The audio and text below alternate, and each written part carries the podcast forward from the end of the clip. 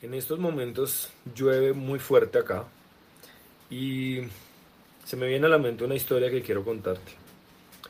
Estaban dos amigos en su casa.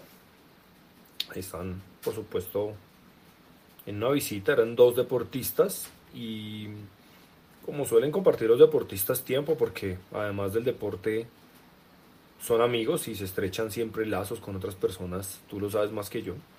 Y este era el caso de estas dos personas que compartieron tiempo juntos, jugaron inclusive a los videojuegos, charlaron, molestaron un rato y, y ya cuando uno se iba a ir, por supuesto uno era el anfitrión y el otro necesitaba irse a su casa, empieza a llover, tal cual y como llueve en estos momentos que estoy compartiéndote esta idea. Y entonces un, uno de los, el que se va pues, le dice al otro, me voy a mojar, no traje sombrilla, ¿qué voy a hacer? Y el otro le dice, simplemente haz lo que te voy a decir a continuación y vas a dar solución a tu problema. ¿Sí? ¿Cuál es? Ve, abre la puerta. Fue y la abrió. Da tres pasos al frente. Tres pasos al frente, pero si abro la puerta y doy tres pasos al frente me voy a mojar. Por supuesto le hizo esta pregunta uno al otro y con cara de asombro como este loco que me está pidiendo. Y él le, dicho, y él le dijo, ¿quieres, ¿quieres realmente dar solución a, lo, a este tema de que no tienes paraguas y te vas a mojar? Sí, bueno, hazme caso, da tres pasos al frente. Y en ese caso el deportista dio tres pasos al frente y en ese momento se moja. Entonces, tú te estarás preguntando, ¿cómo así, profe? Esto me confunde, no lo entiendo. Sí. La lluvia representa tus momentos difíciles. ¿Y cómo se soluciona el tema de la lluvia? Mojándote. Porque ya una vez estés en la lluvia y te mojes, problema resuelto. Ya la lluvia no es un problema.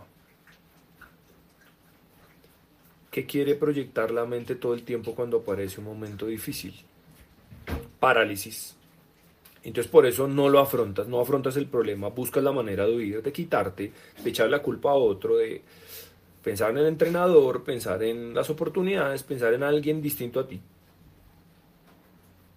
Pero la única manera en cómo se va a fortalecer tu mentalidad y cómo la vas a poder usar para lograr el éxito deportivo es navegando, introduciéndote, estando ante la dificultad.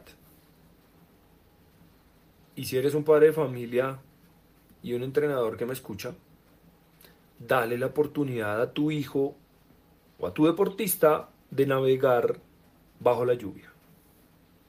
No estés ahí detrás con el paraguas a ver si en qué momento le salvo la vida. Porque la única manera en cómo un deportista se va a fortalecer ante los momentos difíciles es afrontándolos, mojándose. Hoy en día queremos casi que vivir el éxito por otras personas, vivir la carrera deportiva por otros seres humanos, que ojalá no sufran, ¿no? Muchos padres de familia me dicen a diario, no, profe, yo mejor no lo envío al torneo o a la competencia porque es que de pronto va a sufrir, de pronto se va a frustrar y quiero evitar la frustración. Bueno, no le enseñes a navegar en los momentos difíciles y verás cómo en el futuro los momentos difíciles le pasan por encima. Y el día que necesite afrontarlos, tú le has enseñado a que tú los afrontas por él y, y con todo el cariño te lo digo, seguramente un día no estarás. Profe, yo mientras pueda, yo voy a estar. No sabes el daño que le estás haciendo dale la oportunidad, dale las herramientas, enséñale a navegar bajo la lluvia, enséñale a afrontar las dificultades. Eso sí es empoderar a una persona, eso sí es brindarle herramientas, eso sí es manifestar amor. Lo anterior es tu miedo, Es tu miedo a que él le vaya mal, a que viva lo que tal vez tú viviste. No le transmitas tus miedos a los deportistas. Y si eres deportista, llegado el momento, con madurez y mucho, mucho amor y empatía para la situación, afrontala con amor. Cuéntale a tu entrenador, cuéntale a tu familia que quieres navegar esta dificultad, que quieres aprender a salir por tu propia cuenta de este problema. Que si es un viaje, que si es un torneo, que si es combinar el estudio con el deporte, que si es el trabajo con el deporte, que si es una relación sentimental con el deporte, que si son jornadas largas de entrenamiento, que si tengo dificultades y problemas con otros compañeros, lo que sea, afrontalo. Porque te tengo una gran noticia. Y si de fondo se escucha la lluvia, tal vez no se escucha, y es porque empezó a bajar que viene después de la lluvia? La calma.